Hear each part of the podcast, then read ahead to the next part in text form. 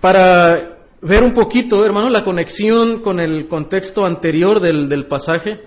Eh, la última vez estuvimos predicando acerca de cómo la, fe viva, la fe verdadera, eh, se, demuestra en obras. Santiago dice que no es suficiente decir que tengo fe. Eh, es necesario que esa fe sea autenticada con nuestra forma de vivir, con una vida transformada, que Santiago dice es una, una vida de obras, ¿verdad? una vida de obediencia que refleja la fe que está viva. Si, si la fe no tiene obras que respalden, ¿verdad? La fe, esa fe, dice Santiago, simplemente está muerta. Esa es la conclusión de Santiago. Entonces, Santiago, eh, ese es el punto en capítulo 2, si nuestra fe viva se revela en obras, eh, entonces en el capítulo 3, hermanos, eh, podríamos ver así que está conectado eh, que debemos de empezar por nosotros mismos. Si queremos hacer obras, ¿verdad? Si somos llamados a hacer obras, debemos empezar por nuestra propia vida, ¿verdad? Aunque desde luego también Santiago habla de cómo debemos tener misericordia con los demás, ¿verdad? Hacer buenas obras hacia los demás. Pero Santiago dice, es necesario que comencemos también con nuestra propia vida, ¿verdad? Esa obra de transformación ah, en nosotros, que desde luego el Espíritu lo hace, pero somos llamados a obedecer. Entonces necesitamos empezar ahí. Dice, dice un autor, ¿y qué hay más cercano que la lengua en nuestra boca? Y es parte de lo que trata el capítulo 3. No, no exactamente el, tema es la, eh, la, lengua. Eh, a veces eh, creo que muchos podemos usar ese texto cuando solamente queremos hablar acerca del problema de, eh, de la murmuración, ¿verdad? Eh, cuando, hay chisme o, algo, cosas así. Bueno, parte es el, tema de Santiago, pero no es tanto ese su énfasis. Y ahorita vamos a ver por qué digo eso, ¿verdad? Ah, pero sí, desde luego Santiago nos habla a tener muy en cuenta el problema de la comunicación en nuestra vida, ¿verdad? Ahí comienza mucho del cambio en nuestra vida. Y dice, termina la frase de este autor, dice, no olvidemos que las palabras también son hechos. Las palabras son hechos porque al hablar estamos, eh, estamos actuando, estamos comunicando algo de, de las intenciones de nuestro corazón y estamos creando un efecto a nuestro alrededor, que es lo que también Santiago va, va a argumentar. Entonces, no está desconectado el tema de las obras con el tema de la comunicación. O sea, está ligado. En capítulo 3, Santiago ahora va a hablar de la comunicación, porque para Santiago el asunto de la, de la lengua es un asunto de las obras también, de las obras que hablan acerca de la fe en Jesucristo, de la fe que es genuina, ¿verdad? Entonces, ahí está. Eh, otra manera, ¿verdad?, en la que podemos ver este punto, eh, Santiago estaría diciendo algo así, el que se cree religioso, pero no sabe refrenar su lengua, está lejos de la religión pura y sin mancha, de la que habló en 1.26 y 27, ¿verdad? el, que no puede entonces controlar las palabras, pues está lejos de practicar esa religión pura y sin, y sin mancha. Aquí Santiago no, no dice que la religión es algo malo, ¿verdad? Normalmente a veces tendemos a asociar nosotros como, ah, bueno, ser religioso es algo malo. Bueno, en un sentido, sí, eh, en, ese contexto de la religiosidad, cuando es algo meramente superficial, pero en otro sentido, Santiago nos, nos, da la esencia de la religión pura, de la verdadera religión. Y en ese sentido no es malo practicar la religión, como Santiago lo, redefine. Entonces, hermanos, eh, podemos ver que aquí el punto de Santiago, ¿verdad? Y vamos a ver que nos muestra parte de la, de la esencia del ser humano, ¿verdad? Eh, el, que no tiene control sobre sus palabras, de alguna manera, está participando en la condición, en la contaminación espiritual que solamente puede ser combatida por el Espíritu Santo y por la fe. Ahora, algo interesante, hermano, que me llama la atención aquí, y mencioné eh, la última vez, aunque creo que me, equivoqué en, en, decirlo, después alguien me hizo la observación, entonces quiero hacer una, una fe de ratas, ¿verdad? Aquí. Y, este, más porque se grabó la, se graba, ¿verdad? Y todo, todo queda ahí. Este, creo que yo dije que Santiago había sido el, el primer libro de la Biblia que se, que se escribió, eh, pero realmente no quise decir eso, ¿verdad? Eh, sino que Santiago es, eh, según los historiadores, ¿verdad? Creen que fue el primer libro del Nuevo Testamento que se escribió, ¿verdad? Entonces, pero creo que yo dije del, de la Biblia, ¿verdad? Fue del Nuevo, fue del Nuevo Testamento, ¿verdad? Eh, pero bueno, ¿por qué comento esto, hermano? Porque si estamos hablando que fue el primer libro en el Nuevo Testamento, ¿verdad? Eh, estamos hablando que se está, está tratando asuntos más o menos de los primeros 50 años de, del, del, del cristianismo, ¿verdad? Eh, seguramente antes del año 70, pero cuando nosotros leemos el libro de los Hechos y leemos cómo era la vida de la primera iglesia, yo creo que la mayoría de nosotros quisiera ser miembro de esa iglesia, ¿verdad? O sea, ve uno que hay unidad, ve que todos comparten todo, ¿verdad? Eh, oran juntos. Vamos, se ve una, una, una vida fervorosa, ¿verdad? De comunidad, de, de devoción al Señor, de pasión por el Evangelio. Yo creo que la mayoría de nosotros quisiera haber pertenecido a la, primera iglesia, o quisiera tener una iglesia como la de la, de la, de la que por lo menos vemos en el libro de los Hechos. Pero cuando, empezamos a leer el libro de Santiago, yo le animo a leer toda la epístola de Santiago, y, llegamos al capítulo, bueno, desde los primeros capítulos ya notamos algo, que, hay hay mucha diversidad en la primera iglesia de los primeros 50 años. De hecho, Santiago dice que hay pobres y hay ricos en la congregación y que el rico no debe menospreciar al, hermano que es, que es pobre, ni el pobre debe dejarse de alguna manera, no debe hacer distinción entre el rico y el, y, el pobre. O sea, vemos que la primera iglesia, hermano, e, e, es una iglesia, por lo menos en el libro de los Hechos vemos que es una iglesia que sí está, está unida, está ferviente, pero hay mucha diversidad. Hay pobres, hay ricos en la congregación. Y cuando ya leemos el libro de Santiago, hermanos, vemos que esas diferencias sí llegaron a traer ciertos conflictos.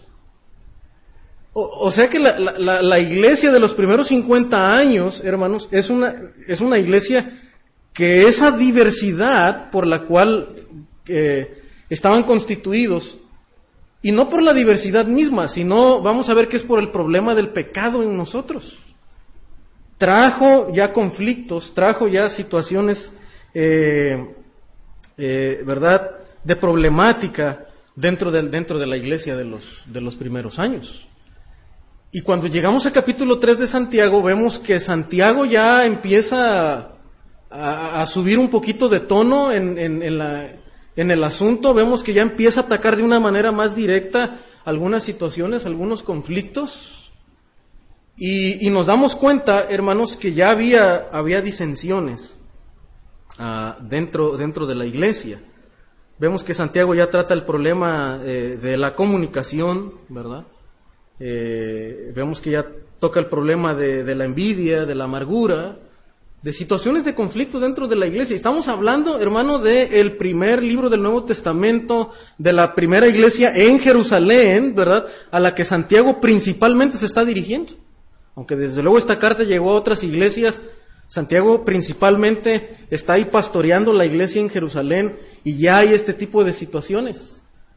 Vamos a ver que ya hay hermanos que tienen mucho conocimiento dentro de la iglesia, gente muy preparada en la iglesia, pero hermanos que son bebés, son nuevos en, la fe, no conocen mucho de, lo que es el Evangelio, probablemente de, toda, la, de, toda la tradición judía. Entonces, hermano, hay diferencias en la iglesia.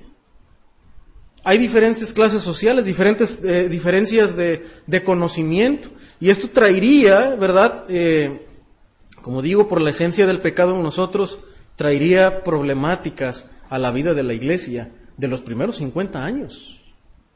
Entonces como que ya todos diríamos, híjole, ya le pensaría como que en querer estar en esa iglesia, ¿no? Pero hermano, la, verdad es que si usted lee las epístolas, salvo un poquito de la, epístola a, los filipenses, ¿verdad? Romanos, eh, los escritores no usan un tono tan exhortativo, tan de reprensión. Pero en cada una de las epístolas son escritas, y los teólogos le llaman así, ¿verdad? De manera ocasional, porque están tratando problemáticas dentro de la iglesia. Si no hubiera habido problemáticas en la iglesia, probablemente los apóstoles no hubieran escrito nada. Pues todo va bien, ¿verdad? No hay necesidad de escribir una carta para, para tratar ciertos asuntos dentro de la iglesia. Pero cada epístola usted se va a dar cuenta que hay un asunto al que los escritores están, están intentando corregir. A veces es de doctrina, a veces es de conducta, a veces es de disensiones, pero siempre hay un asunto que, que tratar. Pero bueno, eh, vemos que en eso, hermanos, el Señor obra, ¿verdad? Y, muestra su gloria. Y los cristianos crecemos en medio de esas problemáticas, crecemos en fe, crecemos en, ah, en gracia y en conocimiento de Dios, en medio de esos asuntos. Nunca son abordados como una situación de donde todo ya se salió de control y, y bueno, pues no ahora vamos a hacer una iglesia de ricos, ¿verdad? porque los pobres y los ricos no se llevan bien y ahora vamos a ser una iglesia mejor de pobres, ¿verdad? O una iglesia de gente que sabe mucho y gente de que apenas están empezando. No, no vemos que esa es la solución de los escritores, sino más bien vamos a ver que es el Evangelio, ¿verdad? Y es la gracia de Dios y soluciones prácticas, desde luego, también que los escritores manejan. Entonces, hermano, esto es, y por eso quise que leyéramos el capítulo, porque el tema del capítulo no solamente es la lengua, ¿verdad? Eh, como a veces tenemos el título en, la Biblia, eh, sino que es un poquito más amplio. El tema más amplio, hermanos, son contiendas en la congregación. Son contiendas en la congregación, enraizadas, sí, en la jactancia de la sabiduría, en el orgullo de sentirse sabio, ¿verdad? Y en las envidias. O sea, así podríamos dividir este capítulo. O sea, hay, dos, dos asuntos que son la raíz del problema de las contiendas desde la perspectiva de Santiago. Uno es el orgullo y número dos son la envidia dentro de la iglesia. Entonces, no voy a tocar los dos temas, más bien primero voy a comenzar hablando de la advertencia contra el orgullo de creerse sabio. Y ese es el, ese es el, punto, el primer punto aquí. Primero voy a, voy a ver, de acuerdo al texto, la advertencia contra el orgullo de creerse sabio. Y luego en el segundo punto quisiera hablar, hermanos, de la, ah, el antídoto contra el orgullo de sentirse sabio o el orgullo de creerse sabio. Y solamente en los primeros dos, los primeros dos versículos. El, la letra A, hermanos, del primer punto, o la primera idea que subordinamos aquí es la advertencia de Santiago. Hay una advertencia del propio autor en, el texto, ¿verdad? Y, cómo lo dice? ¿Cómo lo expresa? Dice en la primera parte del versículo 1, dice, hermanos míos, no os hagáis maestros muchos de vosotros. No os hagáis maestros muchos de vosotros. Es un imperativo, ¿verdad? Pero de una forma, expresado en una forma negativa.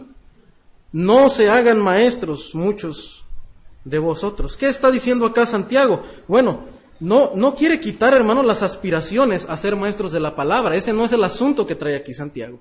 No es que quiere ah, quitar el ministerio de la enseñanza, ¿verdad? Sabemos por la Biblia que Pablo dice que Dios puso maestros, Dios puso uh, pastores, ¿verdad? Y diferentes ministerios de enseñanza. Ese no es lo que Santiago está abordando aquí.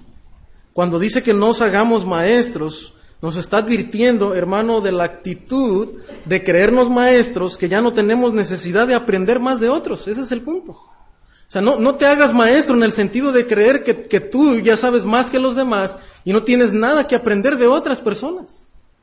Eso es lo que estás eh, atacando acá Santiago. ¿Dónde lo podemos ver claramente? En el versículo 13, hermanos. Note lo que dice Santiago. Y, y esa es una manera, hermano, en la que usted puede estudiar la escritura, porque la misma escritura se interpreta. Solo es cuestión de observar, observar. Entonces, yo le animo a que usted lea la Biblia en porciones completas, como leímos todo el capítulo, porque ahí en los, en los versículos está la clave de la interpretación. Ella se interpreta a sí misma. Y en el versículo 13, hermano Santiago, a través de una pregunta retórica, establece casi un paralelo con el primer versículo y nos muestra que es la idea que él está enseñando, ¿verdad? Dice, ¿quién es sabio y entendido entre vosotros? Una pregunta retórica, ¿verdad? No es que le está diciendo, a ver, levanten la mano el que es sabio, ¿verdad? Y entendido. No, yo, creo que al, al, hablar la carta como que muchos ya, ya le están pensando, ¿verdad? No, noten la respuesta de Santiago a la pregunta retórica, muestre por la buena conducta sus obras en sabia mansedumbre, ¿verdad? Santiago no espera que levanten la mano. Santiago dice, no, muéstralo por tu forma de vivir, por tu, tu humildad, tu mansedumbre. Y eso es lo que Santiago, hermanos, está confrontando aquí. No os hagáis maestros, muchos de vosotros dice, hermanos, no tomen la actitud de, de sentirse sabios más que los demás, ¿verdad? Sino al contrario, el sabio y el entendido es quien tiene, eh, asume una actitud de humildad que lo demuestra por su conducta, de tal manera que está dispuesto a aprender los unos de los otros. Ese es el punto de Santiago, hermano. Una advertencia contra el orgullo de creerse sabio. Esa es la relación que vemos con el versículo 13. Dice un comentarista acerca de esto, dice, hace falta sabiduría de lo alto para querer seguir siendo un alumno para siempre. O sea, dice, se necesita la sabiduría de Dios, hermano, porque la actitud normalmente, ¿verdad?, de, nosotros como ser humanos, y yo me pongo en, eh, la camiseta en ese punto, es que mi tendencia normal, ¿verdad?, es eh, querer pensar que no necesito aprender de, otras personas, que puedo llegar a un punto donde yo ya no tengo que aprender de otros. Inclusive hasta, personas que tienen la, la, etiqueta de ser, de ser un maestro. Y se necesita sabiduría para seguir siendo alumno para siempre. Y no pensar que ha superado el nivel de aprendizaje, dice este comentarista. El apóstol, dice, tiene que seguir siendo discípulo. Aún el apóstol tiene que seguir siendo discípulo. Y vamos a ver que esta es la enseñanza de Jesús a los propios apóstoles, ¿verdad? Porque de, pronto y hoy en día suena mucho, ¿verdad? En los movimientos carismáticos, donde gente llega a tener un nivel de apóstol, ¿verdad? Y como que ah, es lo máximo, ¿verdad? El apóstol fulano de tal, ¿verdad? Y que hace milagros y echa fuera demonios y y habla en lenguas y hace tantas cosas. Y como que toda esa gente aspira a llegar a ser, llegar a esa categoría de ser un apóstol. Bueno, ese es otro tema. Desde luego sabemos que en la Biblia este, eso no está, eh, no, no, no, lo permite, ¿verdad? Pero bueno, el punto acá es, hermanos, es que aún Santiago y aún el Señor dijo, ten cuidado porque el apóstol tiene que seguir siendo discípulo. El apóstol no es superior. Solamente tenía el oficio, ¿verdad?, de comunicar la palabra de Dios y tuvieron esa, ese oficio, pero no eran más que el alumno, no eran más que los demás cristianos. No tenían un estatus superior, tenían que seguir siendo alumnos también. Dice otro comentarista, bueno, el mismo comentarista, eh, añadiendo al versículo 13, dice, quien presume de ser sabio y sensato, pues que lo demuestre con una conducta llena de sabiduría y mansedumbre. O sea, no serían por las palabras, no sería por la elocuencia con la que estas personas hablarían, ¿verdad? Y, Santiago retoma el tema de las palabras, ¿verdad? Y así comenzó también su epístola. Dice, hermanos, seamos prontos, dice, para oír, ¿verdad? Y tardos para irarnos. O sea, Santiago está más interesado, hermano, por la actitud que tal vez estaban asumiendo estos hermanos, en que antes de hablar, aprendieran a escuchar la palabra y a los demás también. Porque si no aprendes a escuchar a otros, entonces se crean conflictos, se crean malentendidos. Y eso es lo que Santiago está intentando, ¿verdad?, enseñar a los hermanos de la iglesia en Jerusalén. Es claro, hermanos, que el concepto que Santiago tiene de la sabiduría, ¿verdad? Aquí no tiene que ver solo con conocimientos y especulaciones, ¿verdad? No era la sabiduría en el, en el sentido ni, ni gentil, ¿verdad? De la sabiduría griega, de especular, de filosofar. No era solamente en el sentido de conocer la ley y la Torá, ¿verdad? Que era alguien sabio. Para Santiago, hermano, la sabiduría es aquí como en el libro de Proverbios. Es sabiduría práctica, es saber hacer. Es como el albañil que toma los materiales, ¿verdad? Y construye. Y demuestra su sabiduría cuando termina una casa. Es como el carpintero que sabe usar las herramientas y puede crear una, obra de arte a través de la madera. Para los judíos, ¿verdad? Eso era la sabiduría. No era meramente especulación, no era meramente palabras. Es un concepto práctico. Es la aplicación de la palabra de Dios que resulta en qué? En mansedumbre en humildad, en relaciones sanas, porque eso lleva a la mansedumbre y la humildad. Esa es la, advertencia de Santiago. Ahora la advertencia de Jesús, para que veamos, hermano, y de hecho el, libro, eh, el libro está plagado de la enseñanza de Jesús. Santiago fue el hermano del Señor. Y aunque al principio no lo quiso reconocer, ¿verdad?, como el Hijo de Dios y como el Maestro de Maestros, Santiago cuando se convierte al Señor y a Jesús, cambia totalmente su actitud. De tal manera que la epístola que él escribe Hermano, es un eco de las enseñanzas de su hermano en la carne del Señor Jesús. Y note que esto mismo enseñó eh, nuestro Señor en Mateo capítulo 23.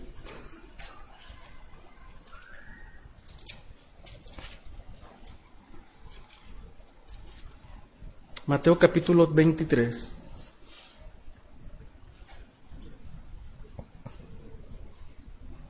Bueno, el, este capítulo este, prácticamente es una confrontación, ¿verdad? Si ustedes ven el título, eh, Jesús está acusando a escribas y fariseos. Y cuando el Señor habla a los fariseos, ¿verdad? Que dentro del grupo de los judíos pues eran los intérpretes y eran los que aplicaban, ¿verdad? Las leyes de una manera más allá de la propia interpretación bíblica, ¿verdad? Sino que agregaban a la aplicación y agregaban sus tradiciones. Noten la advertencia de Jesús y noten los paralelos de la enseñanza de Señor, más bien de Santiago y el Señor, ¿verdad? 23.3 dice, así que todo lo que os digan que guardéis, guardadlo y hacedlo, ¿verdad? ¿A qué nos suena? Santiago capítulo 2.12, así hablad y así haced.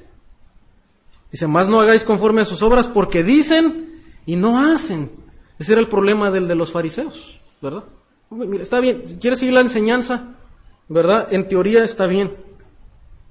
Pero el problema, ¿verdad? Es que no hagáis conforme a sus obras, porque dice ellos dicen y no hacen. Y de esto está advirtiendo Santiago a la iglesia de Jerusalén, ¿verdad?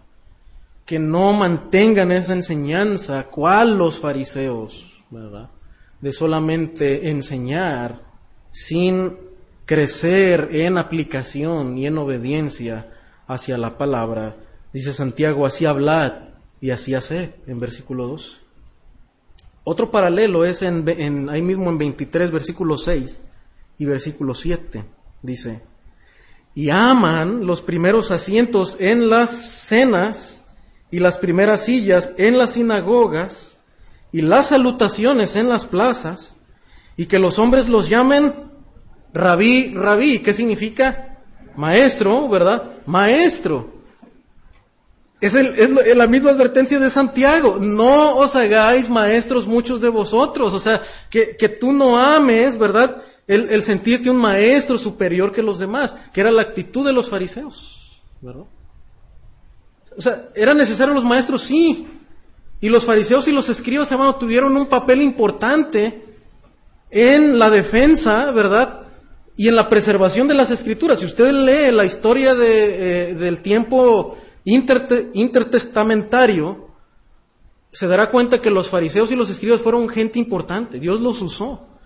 Su celo por eh, rescatar la enseñanza de la palabra de Dios fue algo que Dios usó, ¿verdad? Para que las escrituras, hermano, en un en una época gentil, ¿verdad? Donde se había profanado el templo, donde prácticamente querían destruir la palabra de Dios, los escribas y los fariseos se paran, ¿verdad? Y en su celo por la palabra de Dios y por aplicar y, liberar a Israel de la idolatría y del paganismo, Dios los usa, ¿verdad? Para limpiar de alguna manera a Israel, ¿verdad? Del paganismo en el que estaba enfrascado. El problema es que en la época de Jesús, estos hombres llegaron a sentirse superiores que las demás personas del pueblo. Y su postura como maestros de Israel, hermanos, ¿verdad? Eh, la llevaron a un extremo y a un orgullo, ¿verdad? pues no, no bíblico, no, no conforme a la, a la enseñanza de la, de la propia Biblia. No, fue, un peligro para ellos. Y, y, y Santiago está advirtiendo otra vez, ¿verdad? Lo que el Señor advirtió a este grupo de, personas, ¿verdad? De, eh, maestros como fueron los, los fariseos y, y, a los propios discípulos también. Esa es la advertencia de Jesús. Ahora Santiago, hermanos, también eh, en la segunda frase de este, de este versículo, vamos a regresar a Santiago, capítulo 3, en la segunda frase dice, eh, hermanos, no os hagáis maestros muchos de vosotros, y luego añade algo Santiago a esta advertencia y nos da la, causa como la, la, prevención, ¿verdad? La, señal de, la, de esa advertencia, Dice, sabiendo que recibiremos mayor condenación. O sea, ¿por qué Santiago no quiere que tú, que usted y yo eh, seamos presurosos, ¿verdad? Para asumir una actitud de orgullo, de jactancia en saber más que los demás y ponernos en una posición de maestros sin, sin necesidad de ser enseñados. Dice, ¿por qué? Dice, mira, porque ustedes ya saben, ¿verdad? Y es algo que ustedes ya saben, que recibiremos mayor condenación. Uno dice, ¿cómo? O sea, Santiago quiere advertirles a uno, mira, ponerte en la posición de maestro requiere que tú entiendas, ¿verdad?, que enseñar y tener la, eh, una postura de enseñanza, tanto formal e informal, ¿verdad? Pues es algo serio, ¿verdad? Es algo serio. El ministerio de la palabra, ya sea desde el púlpito, desde las aulas, ¿verdad? De la escuela dominical o de alguna otra actividad dentro de la iglesia, es algo serio. Y dice, recibiremos mayor condenación. O sea, el, el que tiene esa ha sido la enseñanza de la escritura. Al que se le da más, se le va a demandar más. Y si tú estás en una posición de enseñanza donde Dios te ha dado conocimiento, Dios te va a demandar más de ese conocimiento. O nos va a demandar más, ¿verdad? Del conocimiento que vamos eh, adquiriendo. Ahora, la, la advertencia de Santiago, hermano, no es algo que también él es nuevo. Esto es una resonancia de Ezequiel 3.17. Vamos a ir ahí.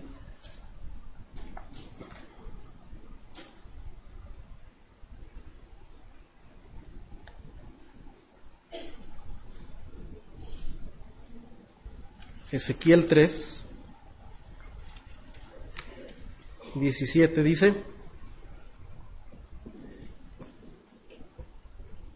el, llamado profético, o sea, la, el peso, hermano, que tenía el profeta en tiempos de la escritura. Y eso es lo que muchos en el carismatismo, ¿verdad? Que se llaman profetas, no quieren ver.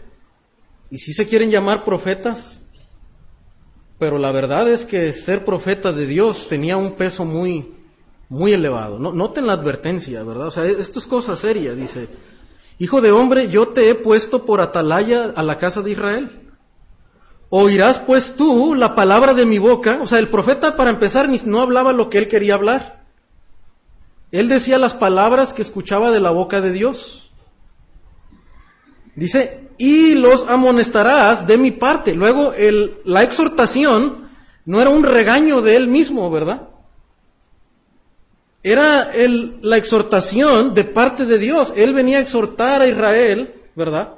Por su idolatría, sobre todo en el libro de Ezequiel, si, si leemos el libro de Ezequiel, es un tiempo, hermano, igual de profanación.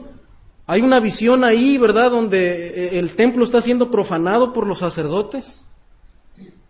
Y este hombre, hermano, tiene que pararse y hablar seriamente y duramente las advertencias contra Israel y los sacerdotes de su tiempo. Pero va en nombre de Dios. Y se los amonestarás de mi parte. Y luego versículo 18, y aquí está la advertencia tal vez más fuerte, ¿verdad? Donde Santiago se acuerda, ¿verdad? Y seguramente el Espíritu, y, no seguramente, ¿verdad? El Espíritu Santo le guía, hermanos, a pensar en lo que Ezequiel escribió.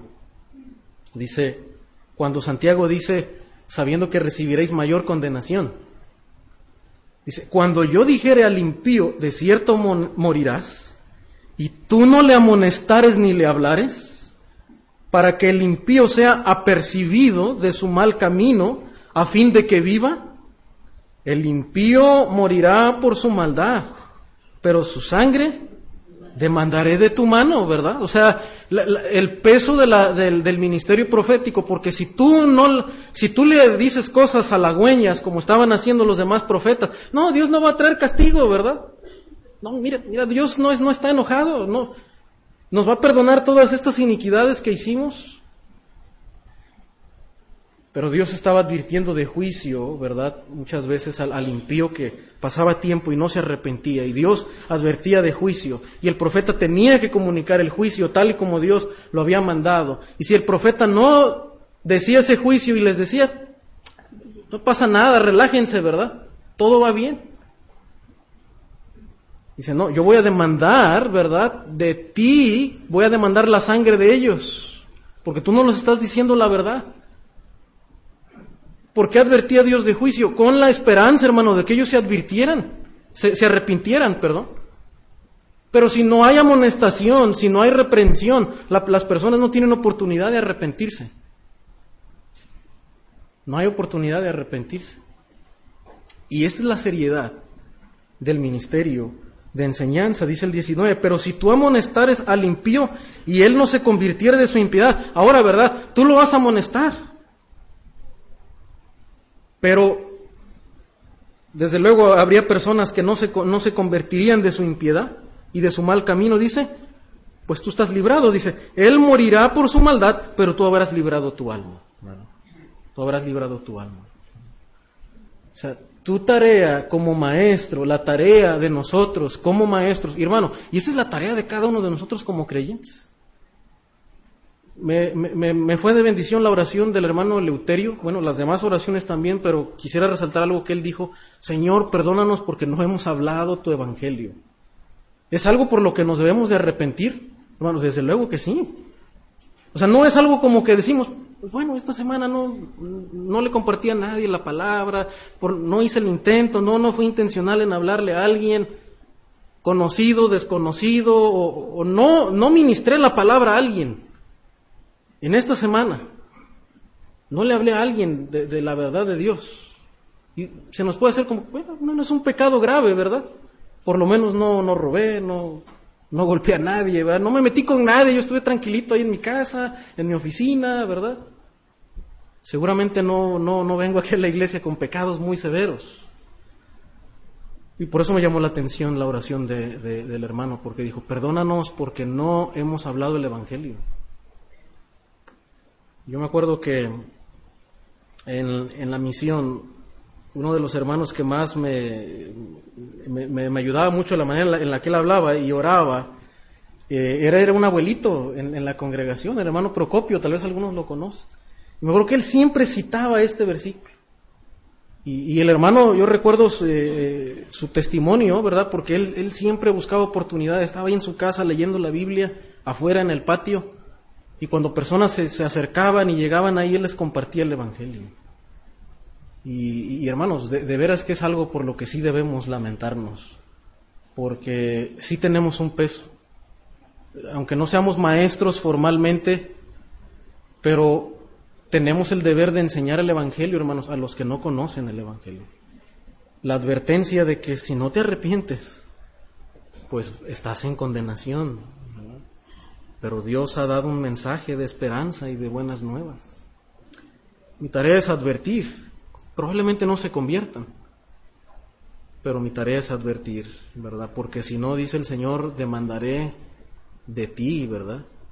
La sangre de ellos. Hermano, Santiago trae a colación esta advertencia, porque dice, bueno, tú, quieres sentirte maestro. De la palabra, y como que lo sabes todo y te crees sabio, bueno, ten cuidado, no te apresures tanto porque enseñar, aunque es un privilegio y es una bendición, porque las demás personas, ¿verdad?, reciben bendición y, las demás personas a veces te agradecen por la enseñanza, pero acuérdate que también es algo serio. Hay un peso en ser maestro y en enseñar a otras personas, ¿verdad? Si no lo hacemos de manera fiel, recibiremos mayor condenación. ¿Por qué? Porque, porque enseñar implica que entonces estamos conociendo y conociendo más que los demás, ¿verdad? en, un sentido, ¿verdad? Y ahorita voy a, ver, voy a ver la otra parte. Pero en un sentido implica que el que enseña sabe, ¿verdad? Y, y tiene un conocimiento. Y ese conocimiento le hace más responsable, porque al que se le da más, entonces se le demanda más. Entonces, ahí está, hermanos, la advertencia profética de Ezequiel. Ahora el ejemplo de Pablo, el ejemplo de Pablo. Porque vemos en el Nuevo Testamento, hermanos, que, el apóstol Pablo sí, eh, ¿verdad? Y, y, pocas veces, ¿verdad? A veces resaltamos el ministerio de alguien, eh, porque desde luego sabemos que aquí, ¿verdad? Eh, la gloria la tiene el Señor, no solamente un apóstol. Pero me llama la atención la manera en la que Pablo, hermanos, cuando se despide de los ancianos en la iglesia de Éfeso, él eh, anuncia, eh, eh, proclama este discurso no para jactarse, sino más bien para, para ponerles una carga ¿verdad? a los ancianos de la iglesia de Éfeso y decirles, miren, esa es la manera en la que ustedes tienen que pastorear el rebaño. Y noten el versículo 26 de Hechos 20. Hechos 20, 26 dice, por tanto, yo os protesto en el día de hoy, dice que estoy limpio de la sangre de todos, ¿verdad? Él está pensando en, Ezequiel.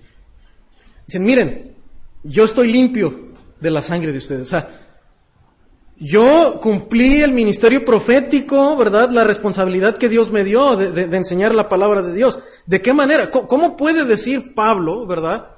De manera tan categórica que él está limpio de la sangre de ellos, que él sí cumplió la enseñanza, ¿verdad? del profeta. Y es interesante, hermano, porque Pablo no, no vemos a Pablo dando nuevas revelaciones únicamente, aunque Pablo escribió gran parte del Nuevo Testamento, pero aquí en esta, en esta parte, de hecho, el Nuevo Testamento no se había escrito todavía. Entonces, ¿de qué manera Pablo cumplió el ministerio profético? Si no, no, había dado nueva revelación, si no había escrito todavía cartas nuevas, ¿verdad? ¿Cómo entonces él cumplió el ministerio profético? ¿Cómo puede decir que está limpio de la sangre de ellos? Noten el versículo 27, dice, porque no he ruido, rehuido anunciaros que todo el consejo de Dios. Él les explicó el Antiguo Testamento, hermanos. Pasó ahí en Éfeso, ¿verdad? Un buen tiempo enseñándoles, dice, todo el consejo de Dios. Es decir, no solamente les enseñó una parte de la Biblia, las que eran favoritas para Pablo, las que eran más fáciles para él, las que le gustaban más y se acomodaban a él, no. Él les enseñó, dice, todo el consejo de Dios, todo el Antiguo Testamento. Eso es lo que Jesús también hizo en el camino de Maús. Dice que comenzando desde Moisés y hasta los profetas les enseñó todo lo que las escrituras decían acerca de él. Entonces, Pablo, hermano, puede decir que está limpio de la sangre de todos ellos porque les, les enseñó y les explicó todo lo que el Antiguo Testamento decía acerca de Jesucristo y del Evangelio. Dice, por tanto, mirad por vosotros, dice, y por todo el rebaño en que el Espíritu Santo os ha puesto por obispos. Interesante, hermanos. Porque a los maestros de la iglesia de Éfeso les dice dos cosas. Dice, primero, si quieren ser buenos maestros y estar limpios de la sangre de todos, enseñen todo el consejo de Dios, enseñen toda la Biblia. Segundo, dice, vean por ustedes mismos, ¿verdad? Por su vida espiritual y luego cuiden de la iglesia del Señor. Hermano, ¿qué estamos viendo aquí? Que cualquier ministerio de enseñanza, sea pastoral, sea una clase de niños, sea un grupo de mujeres, tiene un peso enorme delante de Dios. Y, implica pastorear, ¿verdad? Implica enseñar la palabra de Dios, seguirse preparando en el consejo de Dios para poder enseñarlo y luego ver por uno mismo ¿verdad? Y ver por la vida de aquellos que estamos enseñando. Hermanos, y Santiago y yo, y yo también, ¿verdad? No digo, no digo esto para desanimarlo, sino otra vez la intención de Santiago es, dice, no, no, no se apresuren entonces ya a creerse maestros, porque quiere decir que necesitamos seguir aprendiendo. Yo necesito seguir aprendiendo. Cada uno de nosotros necesitamos seguir aprendiendo si queremos ser mejores maestros de la palabra de Dios. Ese, es el, ese es el punto, hermanos, aquí de Santiago. El ejemplo del apóstol lo vemos así. Estas son las advertencias. Pero número dos, el antídoto contra el orgullo de creerse sabio. Ya vimos la advertencia, vimos un poco de esa naturaleza, de ese orgullo, ¿verdad? Que no, no permite ser enseñado, ¿verdad? Y puede ver con ligereza el ministerio de la, de la, de la enseñanza. Pero, ¿cuál es el antídoto? ¿Qué es lo que nos puede ayudar, verdad, a luchar contra el orgullo con el que todos nacemos, verdad? Y con el que batallamos a lo largo de nuestra vida. ¿Cómo podemos mejorar, hermanos? ¿Cómo podemos inhibir, verdad? Si pudiéramos decirlo así, ese, ese veneno del orgullo en nuestros corazones. Bueno, el antídoto contra el orgullo de creerse sabio, hermanos, primero es el Evangelio de la cruz. Es el mensaje del Evangelio de la cruz. Y, y ahorita voy a explicar por qué. Primero me gustaría llamar la atención a, algunos paralelos entre la enseñanza del apóstol Pablo y la enseñanza de Santiago. Pablo y Santiago, hermanos, enfrentan la misma problemática dentro de la iglesia. Es, lo que les decía, o sea, no es como que vemos que todas las iglesias, hermanos, eh, de repente hay una iglesia ideal entre todas las iglesias a las que se, eh, dirigen las cartas. Eh, desde luego sabemos que Corinto es una de las iglesias, pues, que de alguna manera más se ven las problemáticas, ¿verdad? Y hay problemáticas de contenciones y partidos, ¿verdad? Ustedes recordarán. bueno, yo soy de Pablo, yo, yo soy de Apolo, yo, bueno, yo soy de Cristo, ¿verdad? Y hay partidos en la iglesia. Hay contenciones, hay partidos. Y la raíz de, de ese problema que presupone Pablo es el orgullo y la jactancia, de hecho. O sea, la manera en la que Pablo enfrenta el orgullo, no decir, bueno, bueno, bueno, no, todos sean de Cristo, ¿verdad? Eso no es lo que les dice Pablo.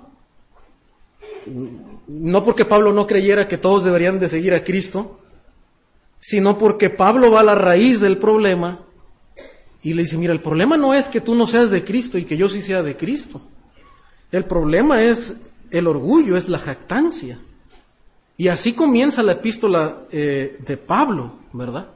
Hablándoles de que no hay muchos sabios, dice Pablo, ¿se acuerdan, verdad? Dice, hermanos, recuerden una cosa, que no son muchos sabios, no son muchos maestros, no son muchos grandes entre ustedes, muchos nobles. Acuérdense que de lo necio y de lo vil y de lo menospreciado escogió Dios. Y Pablo dice, ese es el problema. Problema era la jactancia en el corazón de los corintios. Es la misma problemática en Jerusalén. La jactancia, el orgullo. Enfrentan el mismo problema Pablo y Santiago. ¿Cuál es la perspectiva de la sabiduría de los dos? Porque los dos abordan el tema de la sabiduría. Pablo en, la, carta a los Corintios habla de la sabiduría y Santiago también habla de la sabiduría, pero lo hacen con enfoques distintos. Pablo eh, hablando a los gentiles, a un, grupo más gentil, eh, digamos así, permeados, influenciados por la sabiduría de los griegos y de toda esta gente. Y Santiago habla a los judíos entonces para Santiago, el sabio es el que se conduce con mansedumbre. O sea, Santiago no está pensando en un nivel de sabiduría, ¿verdad? Como místico, elevado, de, especulaciones, de, términos y de tantas cosas, ¿verdad? De orígenes del mundo y, toda esta cosa que los filósofos hacían. Para Santiago, y ya lo mencioné, el sabio es el que se conduce con mansedumbre, tiene que ver con la actitud de la humildad. Para Pablo, la conclusión es que no somos sabios, sino locos, según el mundo, ¿verdad? Dice, dice Pablo, no, la verdad es que no somos muchos sabios. De hecho, la manera en la que nos ve el mundo a nosotros es como que estamos locos. ¿Por qué? Porque creemos en un Dios, ¿verdad? Que se hizo hombre y que siendo el rey como los, los creyentes decimos ser, que Jesucristo es el Señor, murió en una cruz contado como un malhechor, ¿verdad? O sea, ¿cómo hablas de un Dios santo y luego un Dios santo muere en la cruz como un malhechor? Se da cuenta que si usted lo, lo, lo mira en términos humanos, eso parece una necedad y parece una locura. Y que luego haya sido muerto por los propios humanos, ¿verdad? Siendo Dios. Hasta ahí parece todo una locura. ¿Cómo, ¿Cómo consolida y cómo argumenta Pablo esto? Dice, no, mira, es que Jesucristo resucitó. O sea, Jesucristo sigue vivo, Él es Dios. Y Él venció el pecado, ¿verdad? Y, y, y, la, la, y, la, tumba no lo venció y Él es Dios. ¿Y qué hacían los filósofos cuando, cuando Pablo dijo eso? No, Pablo está loco, ¿verdad? Eso es una tontería. Entonces para los gentiles, ¿verdad? Los cristianos no somos muchos sabios. Somos locos. Somos ignorantes. Entonces por donde le vea, ¿verdad? La sabiduría en un sentido humano no es algo de lo que debemos jactarnos, ¿verdad? Desde la perspectiva de Santiago, que es lo que nos ocupa en esta mañana, la sabiduría, hermano, es algo práctico. Es mansedumbre, es obediencia. Entonces, el antídoto, hermanos, es el Evangelio de la cruz. La conclusión de Pablo en eh, hablando, hermano, a los corintios es que nos debemos de gloriar, dice, no en una sabiduría más elevada, sino, eh, perdón, no en la sabiduría de este mundo, sino en una sabiduría mucho más elevada que la de este mundo que se encuentra en la cruz de Cristo, ¿verdad? Dice, para nosotros, dice Pablo, Cristo, sabiduría de Dios y poder de Dios. Y en eso debemos de gloriarnos, dice Pablo. No jactarnos en la propia sabiduría, sino gloríate y siéntete orgulloso de creer en el Evangelio, de tener el poder de la cruz en tu vida, venciendo el pecado, venciendo el orgullo que humanamente no se puede vencer, pero cuando estamos en el Evangelio, cuando creemos en Cristo, cuando vivimos por Cristo, hermanos, el peso de su gloria, ¿verdad? Y el peso de su, de su palabra aplasta nuestro orgullo. Y es entonces que lo podemos vencer.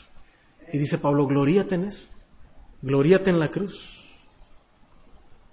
Pero hermano, Santiago también nos lleva al Evangelio. Porque si usted lee la, carta de Santiago, Santiago no habla mucho de la cruz. Santiago no habla mucho de la muerte, de la sepultura. Pero de una manera muy eh, tácita, sí nos habla el Evangelio y sí nos lleva al Evangelio. Desde luego los primeros oyentes que seguramente estaban ahí, hermanos, para ellos el Evangelio eh, era un tema fresco en ellos. Eh, aquí el, punto de Santiago no es ah, defender eh, un tanto el tema del Evangelio, sino más bien la aplicación del Evangelio. Por eso Santiago no intenta explicar de una manera detallada todo lo que es la obra de la cruz. Él lo da por hecho. Pero de una manera muy interesante, hermanos, los confronta con lo que es el punto de partida para entender el Evangelio, para entender la cruz. Y es nuestra propia pecaminosidad. Y eso es lo que va a hacer Santiago. Sí, Santiago sí nos lleva al Evangelio, pero primero nos confronta de una manera muy fuerte con nuestra condición pecaminosa, de la cual nadie puede escapar. Y no podemos eh, eh, sentirnos, ¿verdad?, eh, no aludidos.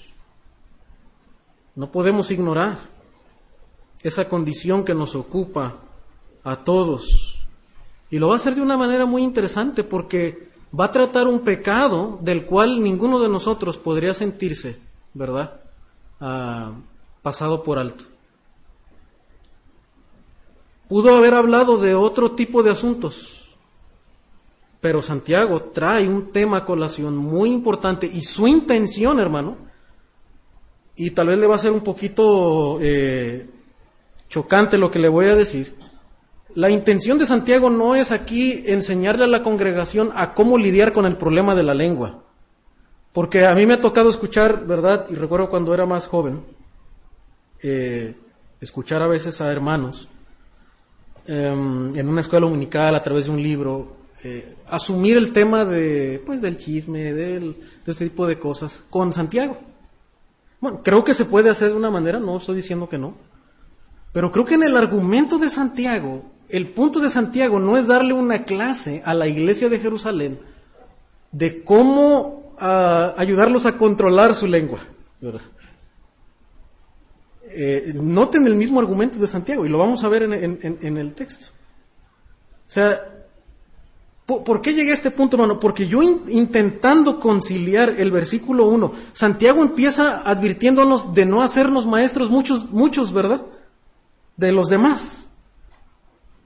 Y luego de repente en, versículo 2 empieza a hablar de ofender con, palabras. Digo, ¿qué tiene que ver la advertencia de hacernos maestros con el tema de la lengua? El punto, entonces, lo que, lo que yo puedo ver en este texto, hermanos, es que Santiago otra vez está advirtiéndonos de no jactarnos de ser sabios, de no ir muy apresuradamente en, creer que ya no tenemos que aprender. Y entonces para, para seguirnos demostrando, apilando argumentos, ¿verdad, Santiago?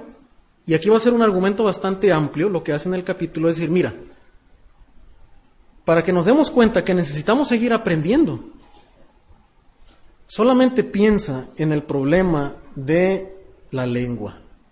Y dice en el versículo 2, porque todos ofendemos muchas veces. Todos ofendemos muchas veces. O sea, esto nos compete a todos. Si todos ofendemos muchas veces, entonces todos tenemos que seguir aprendiendo. Ese es el punto de Santiago, ¿verdad? Y esa es la manera en la que se conectan estos versículos. Dice, si alguno no ofende en palabra, entonces ¿qué? Pues es, varón perfecto. Santiago, hermano, está hablando aquí irónicamente. Si vemos la ironía de Santiago. O sea, Santiago no está diciendo que hay eh, dentro de la iglesia gente que nunca ofende y entonces hay uno que es perfecto, ¿verdad? O hay algunos que son perfectos. Él usa la misma ironía que el Señor Jesús cuando dijo, mira, los médicos no tienen necesidad, ¿verdad? De, de, los sanos, perdón, los sanos no tienen necesidad de médico, ¿verdad? Es la misma ironía de Santiago. Mira, dice, si alguno no ofende en palabra, entonces este es varón perfecto, capaz de refrenar todo el cuerpo. O dice, si, si, hay alguno que nunca ha ofendido a nadie, que nunca ha hecho sentir mal a nadie, que nunca ha dicho una mentira, que nunca ha, ha cometido algún pecado que tiene que ver con la comunicación, no ha adulado a nadie, no ha... ¿Me explico? Dice, entonces este es varón perfecto. Tú entonces sí eres maestro y eres sabio y no tienes necesidad de que nadie te enseñe. Pero Santiago está hablando de manera irónica, ¿verdad? Santiago no pretende en este pasaje, hermano, darnos una cátedra de cómo domar la lengua, sino demostrarnos que si nos creemos doctores de la comunicación, deberíamos dominar a tal punto la lengua que no ofenderíamos a nuestro prójimo nunca jamás en esta vida. Ese es el punto de Santiago. Si alguno no ofende en palabra, este es varón perfecto, capaz de refrenar todo el cuerpo.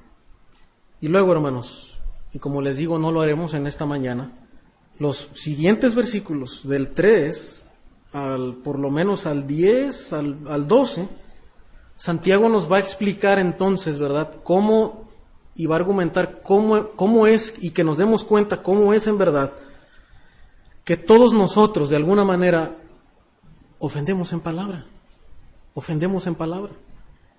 Y nos va a demostrar cómo siendo un miembro tan pequeño, nadie en esta vida le puede poner freno. Y si entonces esto es así, y que lo es, ¿verdad? Y ahorita seguiré argumentando los últimos minutos en cuanto a esto. ¿Cuál es el punto de Santiago? Ponernos una gráfica, hermanos, de la depravación pecaminosa del ser humano. Y ahí está el Evangelio. Ahí está el Evangelio.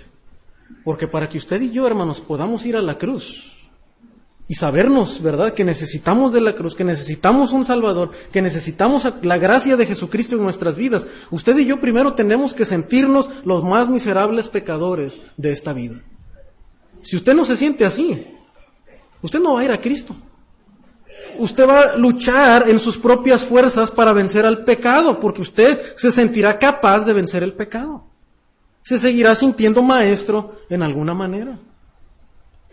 Pero si usted y yo sabemos y creemos que no somos capaces de refrenar la lengua, entonces necesito a Jesucristo. Entonces necesito la gracia de Dios en mi vida. Dice un autor hablando de Romanos 3.10. ¿Qué dice Romanos 3.10?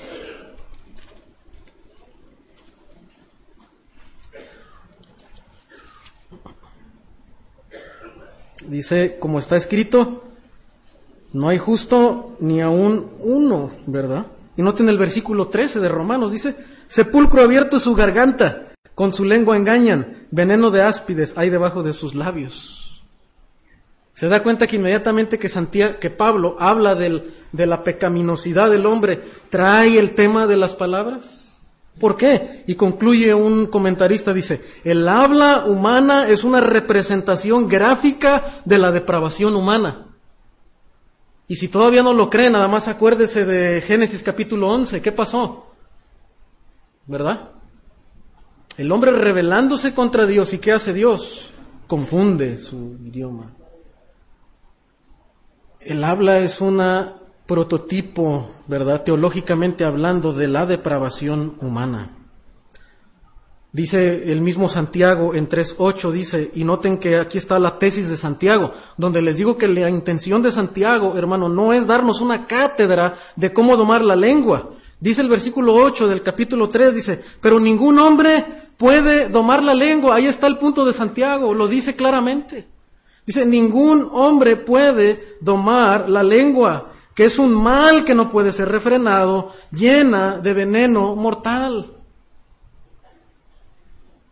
Y si alguien cree que puede tal vez domar sus deseos de la carne, los deseos de, de la gula, de algún otro vicio, y se puede jactar de eso, qué bueno. Pero dice Santiago, hay un mal que nadie puede domar, y es el, es el, mal de la lengua, ¿verdad? Todos nosotros ofendemos muchas veces con palabras, y si nos podemos creer justos porque somos disciplinados en cualquier otra cosa, dice Santiago, hay en algo en lo que todos, nuestra disciplina, cae abajo. Y es que nadie puede controlar las palabras con las cuales ofendemos. Entonces el principio, hermanos, ¿verdad?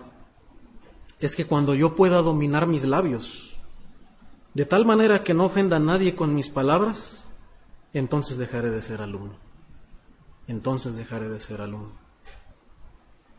Los pecados de la lengua, hermanos, atentan contra la santidad de Dios.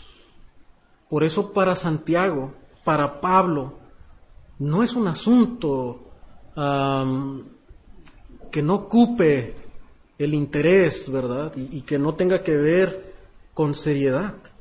en Isaías 6.5, cuando ah, Isaías tiene una visión de la gloria de Dios, ¿Se acuerdan cuál es la respuesta de Isaías? Dice, ay de mí que soy muerto, ¿por qué? Porque siendo hombre, dice, de labios inmundos y habitando en medio de pueblo de labios inmundos, han visto mis ojos al santo de Israel. Entonces, para, noten hermano que en la escritura vemos que el problema de las palabras es un atentado contra la santidad de Dios. En Mateo 5:22, el Señor Jesús en el Sermón del Monte. ¿Se acuerdan que dijo? Que cualquiera que le dice fatuo, tonto a su hermano que dice, ya es culpable de juicio, ya es culpable con una palabra ofensiva, despectiva hacia alguien, ya somos culpables de juicio. Eso es lo que Santiago está diciendo, ¿verdad? Todos ofendemos, muchas veces. Si no ofendes, entonces eres varón perfecto. No necesitas la cruz, no necesitas justificación. No necesitas la gracia de Dios en tu vida. Pero como no es así, necesitamos con urgencia el Evangelio en nuestra vida diaria. Los pecados de la lengua también, hermanos, son un reflejo del estado del corazón. Ahí mismo en Santiago, no, no voy a hacer toda una explicación, lo, si Dios permite lo haré en el próximo, pero solamente para que veamos la teología que trae Santiago aquí, dice en versículos 10, dice, de una misma boca proceden bendición y maldición. Hermanos míos, esto no debe ser así. ¿Acaso alguna fuente hecha por una misma abertura agua dulce y amarga? Hermanos míos, ¿puede acaso la higuera producir aceitunas o la vid higos? Así también ninguna fuente puede dar agua salada y agua dulce. ¿Qué dice Santiago? Mira, hermano, el problema de las palabras no es que solamente tiene que ver con el contenido del mensaje que tú das. El problema es que viene de una fuente. Y esa fuente es el corazón. Entonces el problema del pecado no está en las palabras mismas, sino ¿dónde? En el corazón, en el corazón. Y ahí está el Evangelio, hermanos. Porque el Evangelio tiene que ver con eso con rendir nuestros corazones, con ver la maldad en nuestros corazones y convertirnos de nuestra maldad hacia el Señor. Sea que eres nuevo creyente que nunca te has convertido al Señor, o sea que eres creyente y tienes que confesar y tienes que venir en una actitud de arrepentimiento delante del Señor. Otro punto aquí es que también la respuesta del hombre debe ser el arrepentimiento, lo que ya estaba señalando, pero quisiera demostrarlo viendo Santiago 4, 9 y 10. Dice, digo esto hermanos porque otra vez, a veces podríamos decir, bueno, Santiago no habla el Evangelio. Santiago está repleto del Evangelio. Tanto que llama al creyente, al creyente de la iglesia de Jerusalén, ¿verdad? Y también si no hay creyentes, ¿verdad? Si no hubiera creyentes, dice, Afligíos, dice, y lamentad y llorad. ¿Qué es esto, hermanos? Esto es arrepentimiento. Afligíos, lamentad y llorad. Vuestra risa se convierta en lloro, está citando un profeta, y vuestro gozo en tristeza. Humillaos delante del Señor y Él os exaltará. Este es el arrepentimiento y la fe. Este es el antídoto contra el orgullo, contra la jactancia de la sabiduría, hermanos, es venir delante de Dios, lamentar nuestro pecado, ¿verdad? El de que hemos ofendido a personas, y no solamente ese, ¿verdad? Seguramente habrá otros, pero la respuesta, hermanos, es arrepentimiento, lamento por el pecado, convertirnos de nuestro mal camino, humillarnos, delante del Señor. Si se humillare mi pueblo, ¿verdad? Si se convirtieren de sus malos caminos, entonces Dios trae bendición. Dios trae bendición. Dios da gracia, y Santiago lo dice, ¿verdad?, al humilde y resiste al soberbio. Esto es un, en verdad, hermano, un gran desafío de Santiago. Nos confronta con la realidad nos, nos muestra, ¿verdad?, que cada uno de nosotros necesitamos el Espíritu de Dios, ¿verdad?, obrando, necesitamos someternos al control del Espíritu Santo para que Él cambie nuestras vidas. Por mí mismo, lo que me controla es mi orgullo, pero yo necesito que lo que me controle sea el Espíritu, para que entonces produzca frutos de justicia. Ese es algo del pensamiento, hermano, teológico que traemos aquí en Santiago. Y otro principio que quisiera señalar para ya estar terminando. Hasta que veamos, hermano, nuestra devastadora condición delante de Dios, podremos apreciar la gloria de la cruz de Cristo. Como otro autor también dijo, hasta que el pecado no sepa amargo, Cristo no va a ser dulce hasta que no veamos eh, lo miserable de nuestro pecado, no podremos ver la gloria de la cruz. Y por último, hermanos, ¿cuál es el antídoto para la, el orgullo de, la, de creernos sabios?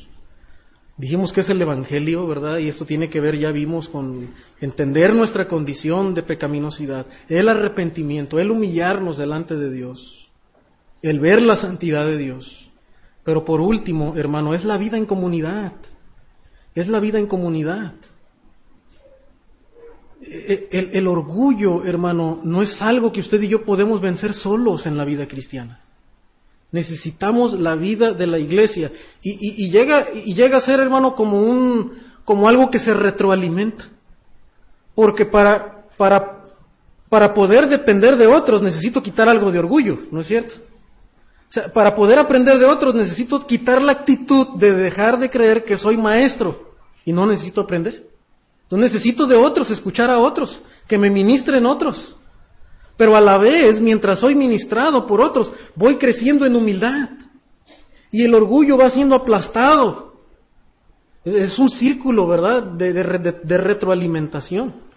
Pero si primero yo no vengo humillado delante de Dios, si primero no quebranto mi orgullo, entonces yo no puedo vivir en comunidad.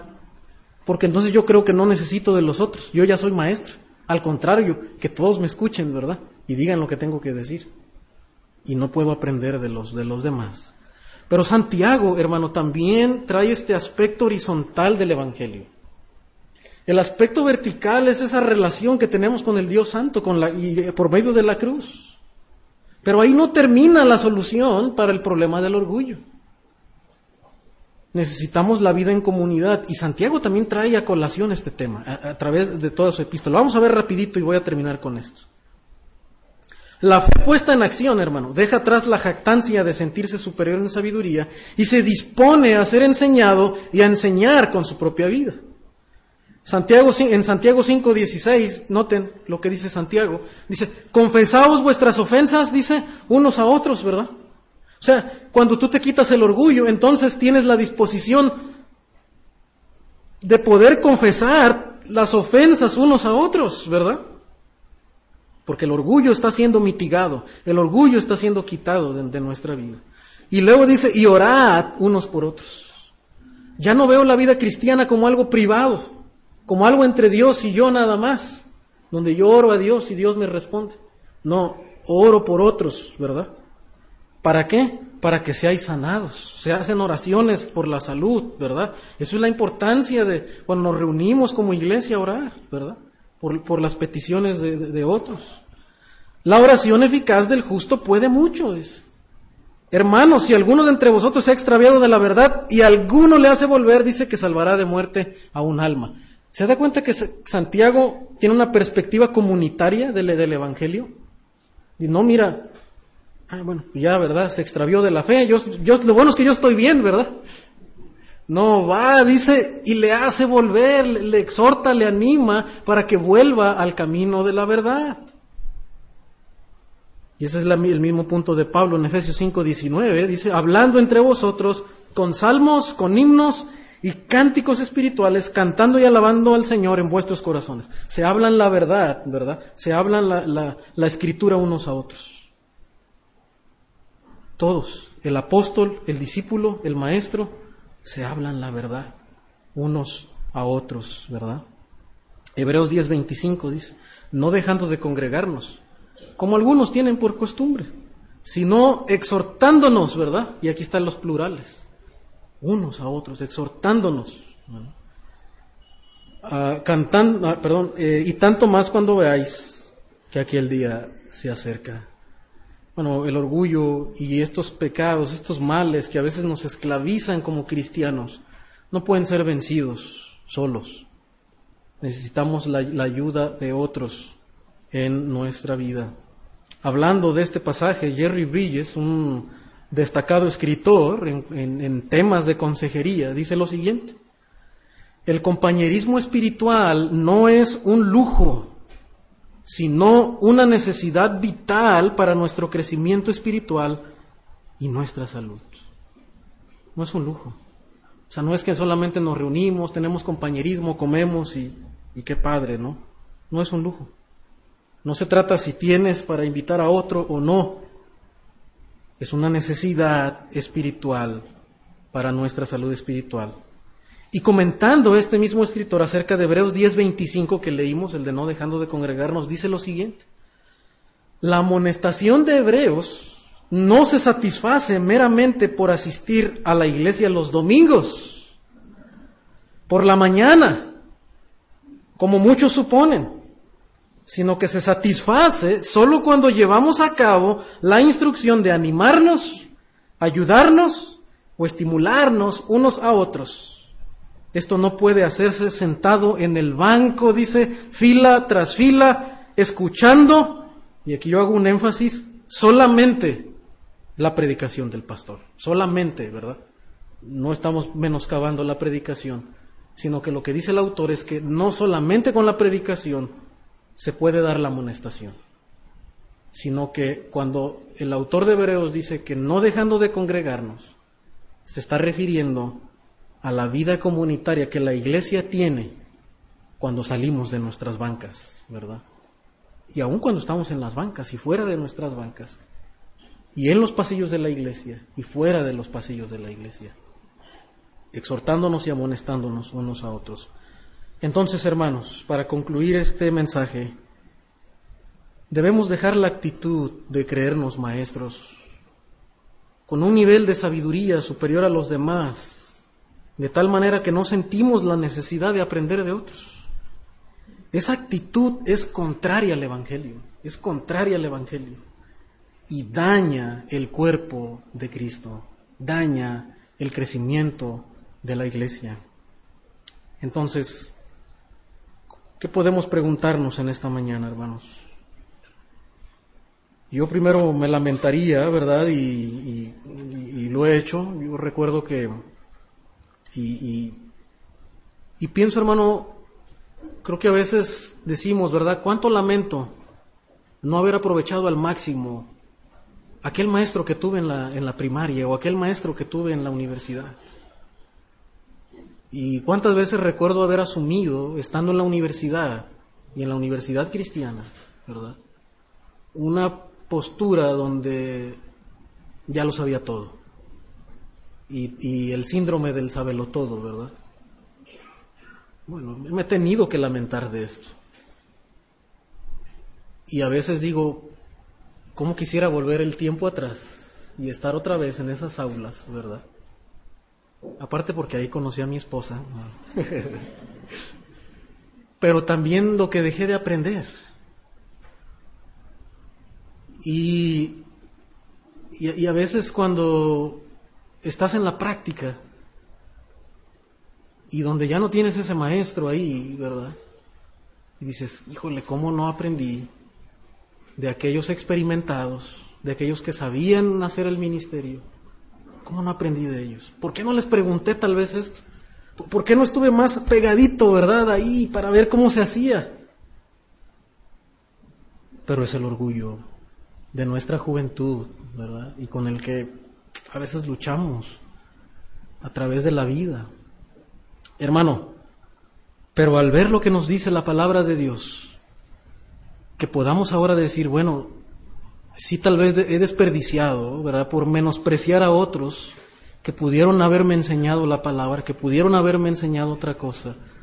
Pero de aquí en adelante voy a pensar, ¿cómo puedo aprender de esta persona? ¿Cómo, puedo aprender inclusive de un niño?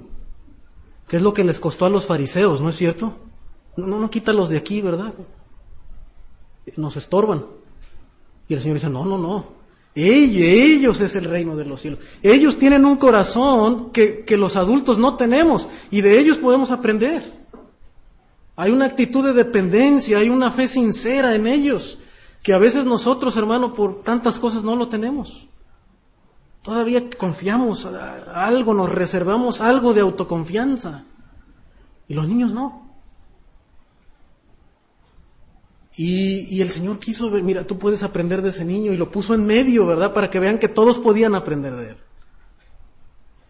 ¿Qué podemos aprender de los ancianos? De su experiencia, de su fidelidad, de sus batallas ganadas.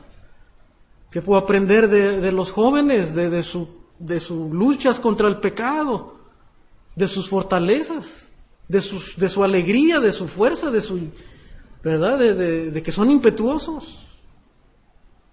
Hermano, debemos dejar de ver la iglesia, ¿verdad? Como que las diferencias y, las personas diferentes ah, son un estorbo para nosotros. Y querer intentar hacer una iglesia igual que todos nosotros. Esto es un atentado contra el Evangelio. Una iglesia que crece, una iglesia que vive el Evangelio, es una iglesia que, que se fortalece, ¿verdad?, de las virtudes de las otras personas. Porque hay diversidad de, carácter. Yo quisiera ser más espontáneo, ¿verdad? Yo quisiera ser más alegre, más cosas que yo no tengo, ¿verdad? Y a veces platicando con amigos me dicen, yo quisiera tener la seriedad que tú tienes, porque a veces digo cosas en el púlpito que no debería de decir. y yo le digo, yo quisiera tener la espontaneidad y el humor que tú tienes. Pero Dios nos dio a cada uno como Él quiso. Pero sí puedo fortalecerme, ¿verdad? De las virtudes que, que otro tiene. Pero lo cierto es que todavía hay algo de orgullo, hermanos, en nosotros. Y, y necesitamos seguir creciendo en el Evangelio para, para la gloria de Dios. Como dijo Pablo, para que al final nadie tenga que decir nada, ¿verdad? Y, y no haya jactancia. Y entonces la gloria sea de Dios.